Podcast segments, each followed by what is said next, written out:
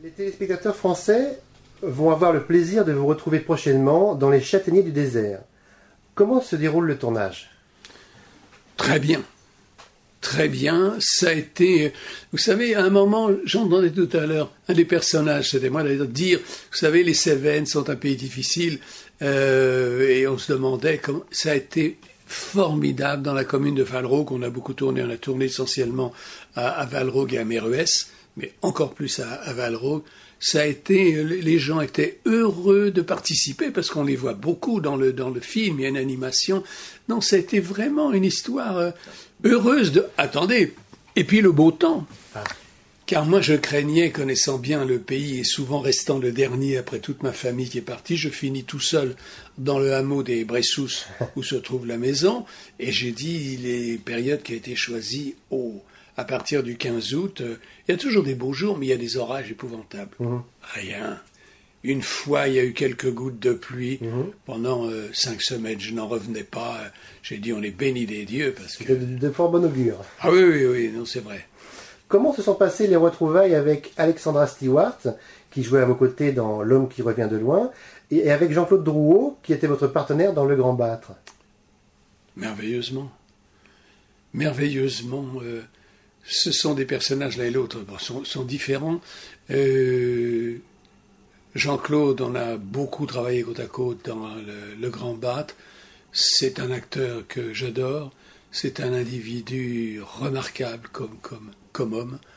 Euh, donc on s'est retrouvé avec, avec plaisir. Et je vais vous dire, à lui tout seul, quand on le voit apparaître, il incarne les Cévennes pastorales. C'est le berger. Il arrive et c'est ça. Vous voyez, c'est comme dans, j'allais dire, comme dans les films américains, où souvent pour les distributions, ils ont beaucoup, on voit entrer quelqu'un et c'est lui, alors qu'on ne le sait pas encore, mais, et, et avec, avec Jean-Claude, et à présent, c'est puis alors il y a aussi ce qu'il représente auprès du public, hein, parce Bien que, hein, depuis Thierry Lafronde et tout ça, euh, et puis alors, euh, Alexandra, euh, Merville, elle est venue pour le, le- les trois jours ou quatre jours qu'elle avait à faire, euh, elle est magnifique, elle est superbe, elle est le personnage.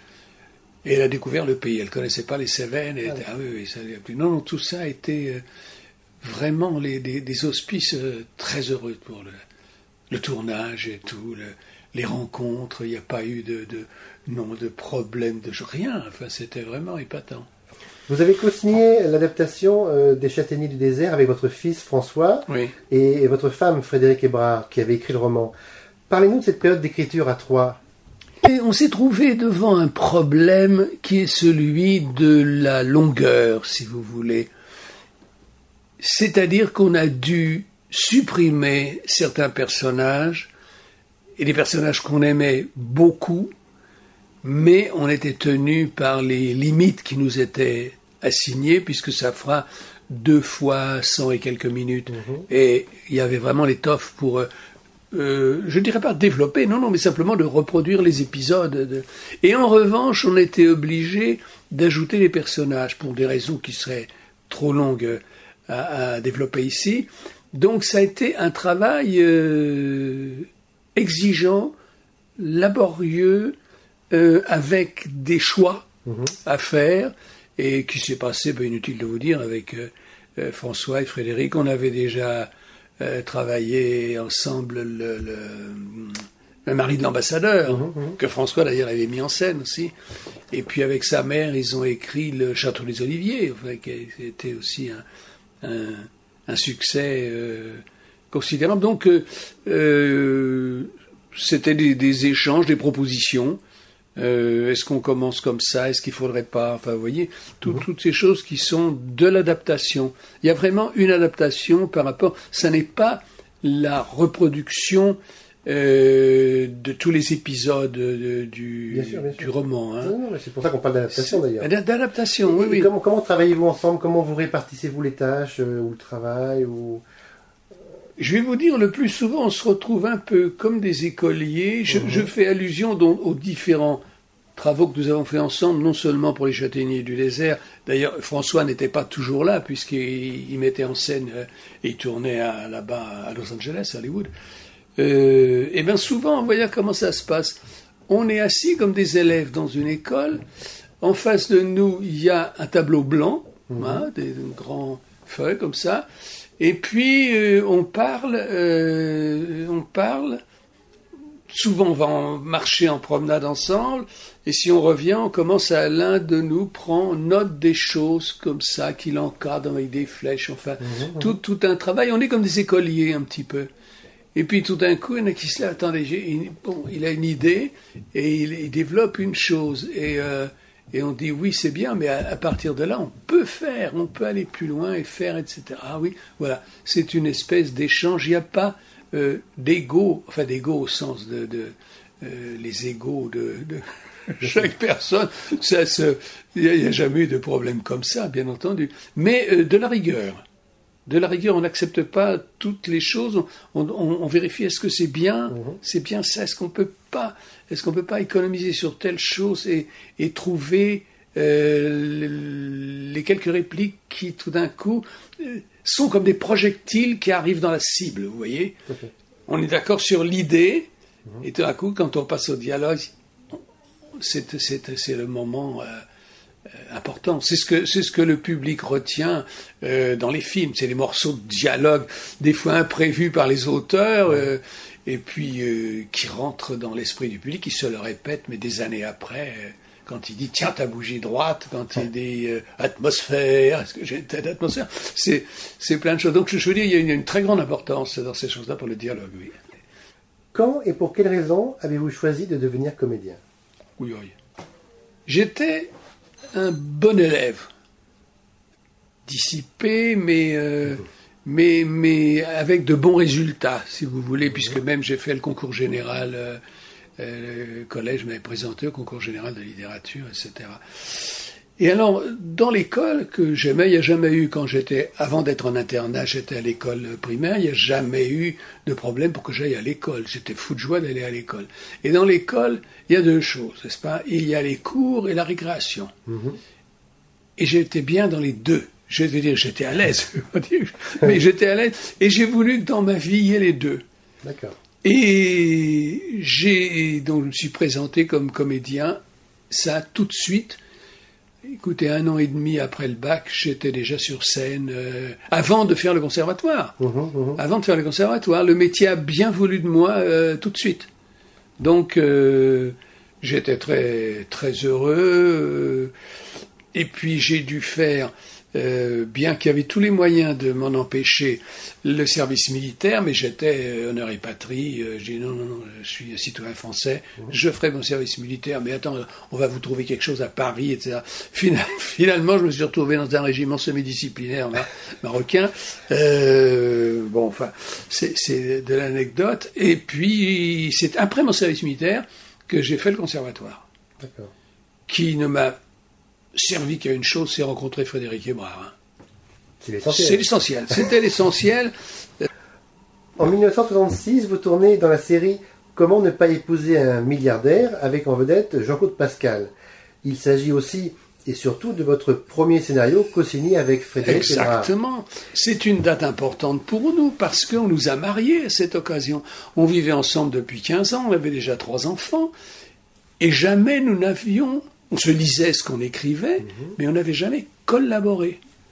Et Frédéric avait présenté une adaptation de, ça qui est devenu, comment c'était pas le titre du tout, c'était, je sais plus, Barbe Bleue, un truc comme ça. Comment ne pas épouser un milliardaire?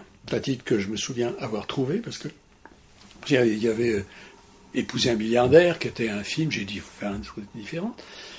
Et alors elle m'a téléphoné, j'étais en tournée, je crois, je jouais, je sais pas quoi, avec Jacqueline Gauthier, je jouais, je jouais, la Cresselle. Bon.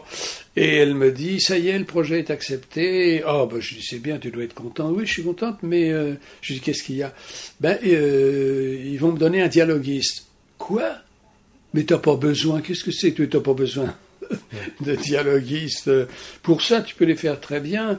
Ben oui, mais ils ont insisté. Ben oui, je m'en fous. Et je vais te dire euh, qui c'est. Ça m'est égal, etc. Ils m'ont parlé de Louis Vell. je lui ai dit, mais qu'est-ce que tu me racontes là C'est vrai ou c'est pas vrai? Mais si, c'est vrai. Et ça a été notre première collaboration. Et c'est, c'est si je puis dire, le, le, le, père ou la mère, comme vous voudrez, de la demoiselle d'Avignon. Ah oui. On a vu des choses. Euh, quand le public traverse des couches sociales, Mhm. quand le milliardaire reçoit un pourboire, le public est dans la joie. Et moi aussi, quand je vois la même chose, je me marre. N'est-ce pas? C'est, c'est- c'est très. Oui, ça a été euh, une chose qui a très bien, très très bien marché avec euh, Jean-Claude Pascal et Marie-France Boyer, qui a épousé un milliardaire. D'ailleurs. Oui, oui. Pourriez-vous nous parler de votre première rencontre avec Frédéric Hébrard? Euh, Ah bah Quand oui. était-ce et est-ce que cela a été le, un coup de foudre immédiat? Non, c'était une baffe. Une baffe. Ah, vous n'êtes pas au courant alors là Euh, non, non. Non, non, c'était. Je vais vous expliquer. Alors, je suis donc au conservatoire. Les cours avaient lieu le matin. J'étais un aîné de famille nombreuse. Ce qui veut dire que, comme argent de poche, c'était très exigu. Alors, je gagnais ma vie en jouant au bridge tous les après-midi au grand magasin du printemps Mhm. Sixième étage, dans une rotonde, il y avait là un club de bridge. Je ne sais comment j'y étais venu, mais c'est un fait. que je- Et un jour, j'arrive au conservatoire, exercice d'élève, ah bien. Eras, Louisville. Merde, pas pouvoir. Isabelle, Frédéric Hébrard. Mais Qui c'est ce mouflet-là? C'est moi. Elle est à côté de moi. Ouais, je ne ouais, la connaissais pas, elle était chez Dussane, etc. Ah, elle est, mignonne, c'est bien. Bon, et on, on monte répéter. Et euh, on répète. C'était un, un. Je crois que ça, devait être le légataire universel, je crois. Oui, le joueur, j'ai joué après. Bon, et puis, était mignonne, plaisante. Et alors, à l'entracte, je dis, ah, je vais faire un petit peu de prosé alter.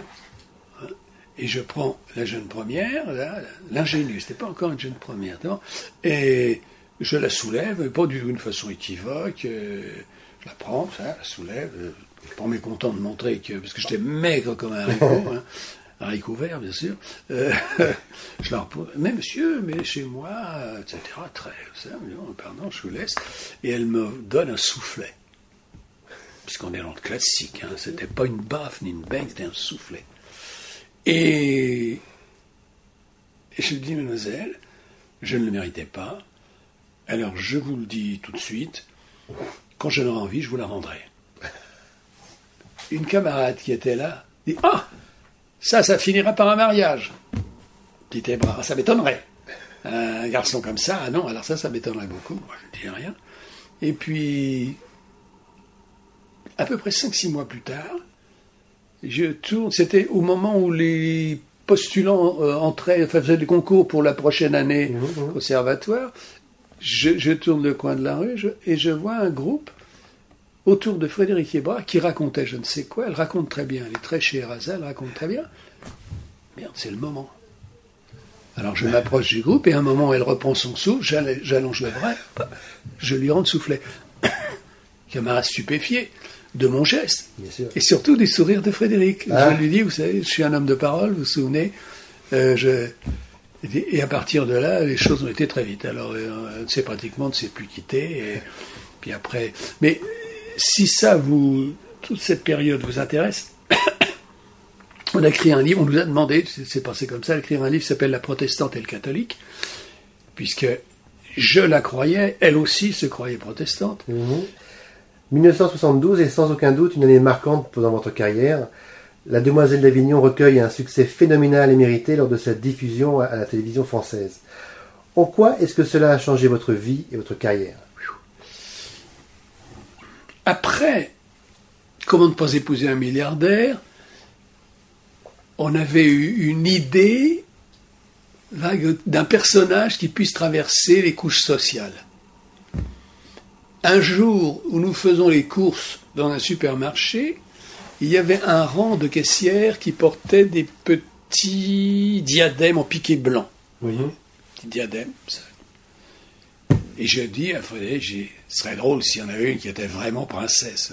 Il me dit oui, ça serait drôle, etc. Puis on dit oui, mais enfin ça tient pas debout. Non, je sais bien, mais c'était drôle, c'était drôle.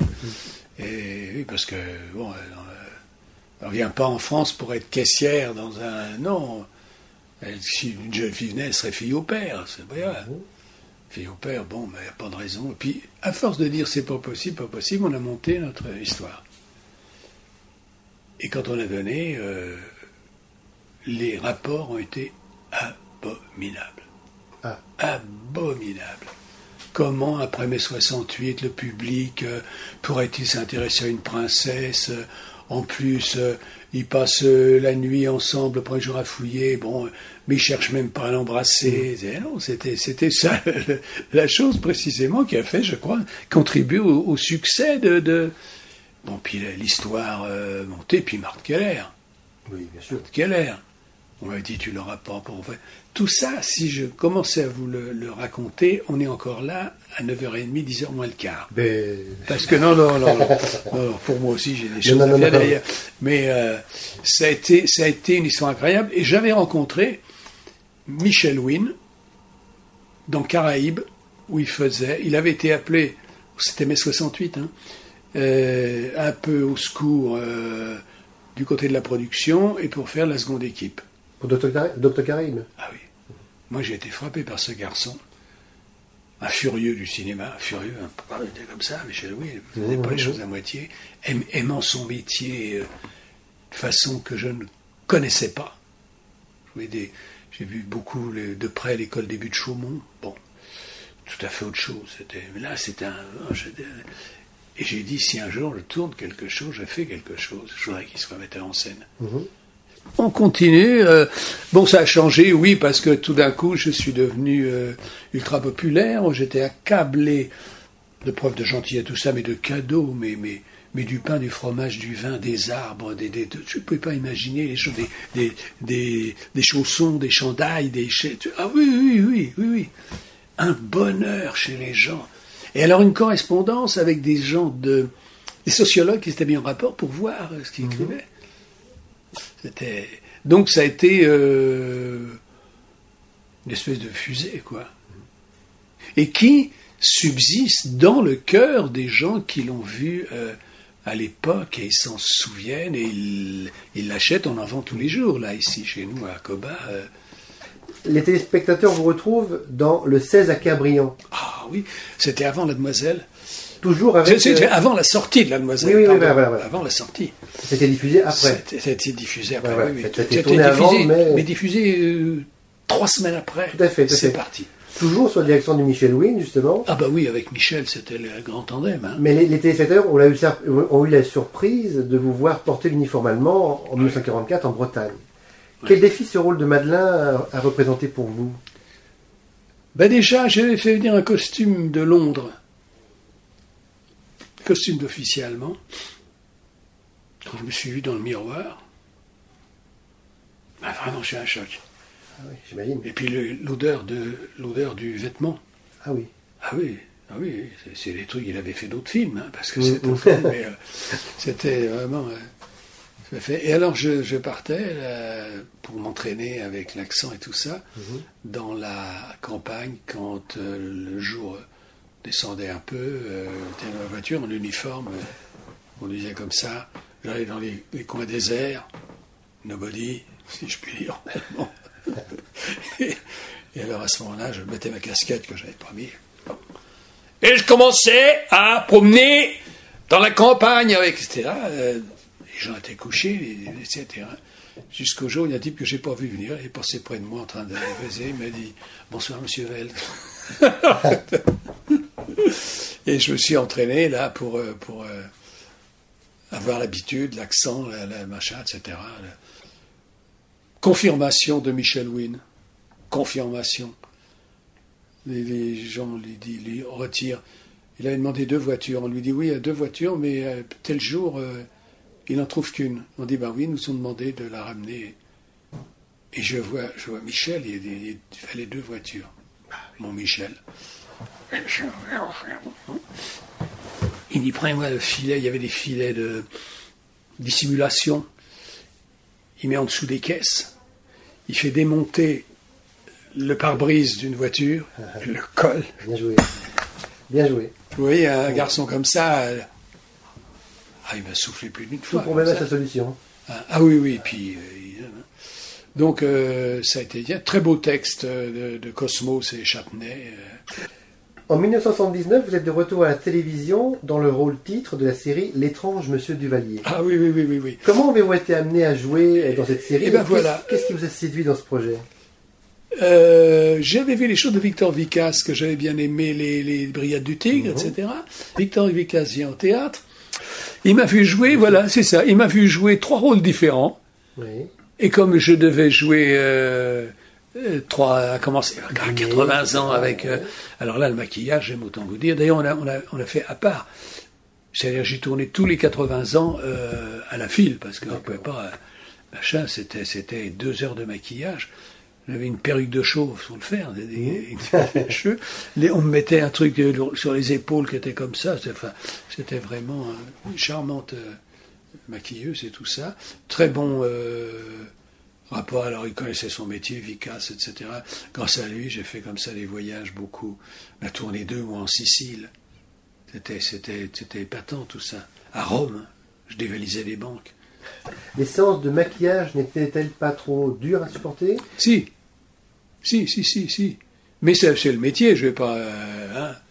Il faut savoir. euh, Et avez-vous aimé jouer pareillement grimé Parce que certains acteurs aiment particulièrement jouer sous un masque. Ah oui, ah ben oui, c'est un régal, ça. C'est ce qu'on ne me donnait jamais à faire, c'est-à-dire des rôles de composition. Là, j'étais en composition avec un vieillard, etc. Triple loupe, le mort, c'était un régal. Évidemment, euh, il y avait de la souffrance, il y avait deux heures et quelques, parce qu'il fallait laisser sécher les choses avant de... Et il fallait démaquiller aussi, c'est long, hein, le démaquillage aussi. Ouais, mais on... hein. Tandis que quand on vous le fixe, on ne le met pas comme ça, c'est vraiment... Tandis que quand on l'enlève, allez, hop. Bon. La série suivante, euh, dans laquelle vous avez la vedette, le mari de l'ambassadeur, est ce que j'appellerais une nouvelle aventure familiale. Ah oui? Puisque vous co-signez le scénario avec votre femme, mais aussi avec votre fils François, Oui, qui de plus en assure la mise en scène. oui, oui. Comment est née cette série? Ah, c'est ce que j'ai de plus cher peut-être au fond de moi. là. Ah oui, on y a mis tout. Ouais. J'ai même fait le titre et c'était une erreur. Ah non, bon, vous auriez, vous avez voulu quel titre fi- finalement? Non, c'est moi qui ai voulu le titre. Oui, alors, euh, vous regrettez Ah votre- non, c'est une, c'est une- c'est une erreur. Une erreur. On ne fait pas répéter un titre. Je veux dire, euh, c'est un passeport. Le titre est une chose tellement importante qu'il ne faut pas se soucier que a un rapport avec l'histoire. Il faut trouver un beau titre qui font. Moi, j'ai pour un truc que j'ai écrit, j'ai 60-70 titres. Ouais, ouais. Euh, parce que les titres me plaisent, je sais pas, mais donc pour moi le titre est quelque chose de très important. Mais c'est pour ça qu'on y a mis tout, tout notre cœur. nous- C'est trop long et je ne vais pas en parler là, mais j'avais engagé un metteur en scène. Et comme j'avais engagé, j'ai tout le monde m'a prévenu, un garçon qui, qui- qui avait du talent, je vais tourner des choses avec lui, mais des choses courtes. Mhm. Et 13 heures, c'est pas 13 fois une heure, c'est 60 fois une heure. Faut avoir tout, tout dans la tête. Ah, C'est le décor qui vous commande. Vous avez, c'est pas, c'est, et comme François l'avait c'est Nicolas qui m'a vendu son frère, si je puis dire. c'est vrai? Ouais. Parce qu'à un moment, j'ai, j'ai appelé le, le garçon et je lui ai dit, euh, un matin, tu peux venir demain, c'est samedi. On était encore là-haut au marché aux puces. On était dans le marché aux puces Saint-Ouen. C'est c'est un des scènes, des moments les plus pénibles, mais j'ai fait l'erreur et donc j'ai payé euh, son salaire, tout, Oui, bien sûr. un an et demi et tout. Mais euh, Il valait mieux reconnaître l'erreur. ah tout, oui. Voilà. Puis j'ai commencé en lui disant, écoute, je, je- je crois que j'ai fait une erreur. Alors ça arrive à tout le monde. Il me dit merde, ça n'aurait pas dû commencer comme ça. Bon, et c'est comme ça qu'a été. Donc François n'était pas du tout prévu comme assistant, il a, etc. Mais pas du tout. euh. Et son frère m'a dit, et c'est son frère qui m'a dit, je n'étais pas con, mais je lui ai dit, il faut qu'on demande à François. Et, si vous pensez que je peux le faire, oui, en route. Et l'équipe a dit, comment ça va être avec, Formidable. avec l'équipe de plateau formidable. Vous deviez aussi, être fier d'être dirigé par votre fils. Parlez-nous de la délicieuse euh, Diane Bellego qui, qui était votre partenaire principal. Bélégo. Je vais voir, je suis à Avignon, festival, Mhm. et je vois euh, à 11h moins le quart, quelqu'un m'avait donné son nom, comme ça. Je connaissais le nom d'ailleurs, mais. Et je vois cette euh, jeune femme, et. Parce que toujours je me disais, il faut quelqu'un qui puisse dire je suis ambassadeur de France et que pour les gens, enfin. Hein, bon. Et elle jouait un truc qui n'avait aucun rapport, mais c'est pas ça. Mort sans sépulture de Sartre. Et quand je finis, j'ai dit, euh, je suis allé la voir et j'ai dit, est-ce que vous êtes euh, disponible pour euh, qu'on puisse manger un morceau ensemble et parler un petit peu? Et dans ma tête, j'avais déjà la phrase que j'ai dite le lendemain de la production, j'ai dit, mes amis, je crois que j'ai mis la main sur un soldat. Parce que quand vous avez une entreprise aussi colossale que celle-là, colossale, 13 heures, si vous vous gourez sur le tempérament des gens, c'est terrible. C'est terrible. Donc j'avais besoin de ça, ambassadeur de France, et quelqu'un dont j'ai pu, et j'ai pu en parlant avec elle, comme ça, en parlant, on voit tout de suite les réactions des gens, euh, et j'ai dit, voyez là vous-même, euh, moi je pense que c'est très bonne actrice, belle. Le métier n'en a pas voulu. En tout cas, elle est inoubliable dans Le mari d'ambassadeur. Ah, elle est formidable. Moi, je le revois des fois. Je me dis, c'est pas croyable, mais c'est comme ça.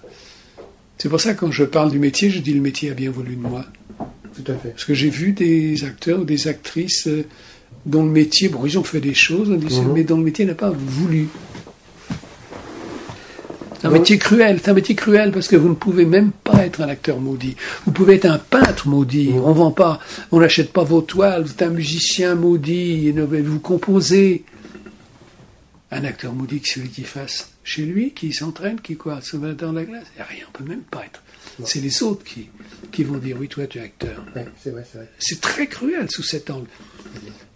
Et en même temps, c'est troublant, c'est festif, tout ça, mais il faut le savoir. Tout à fait.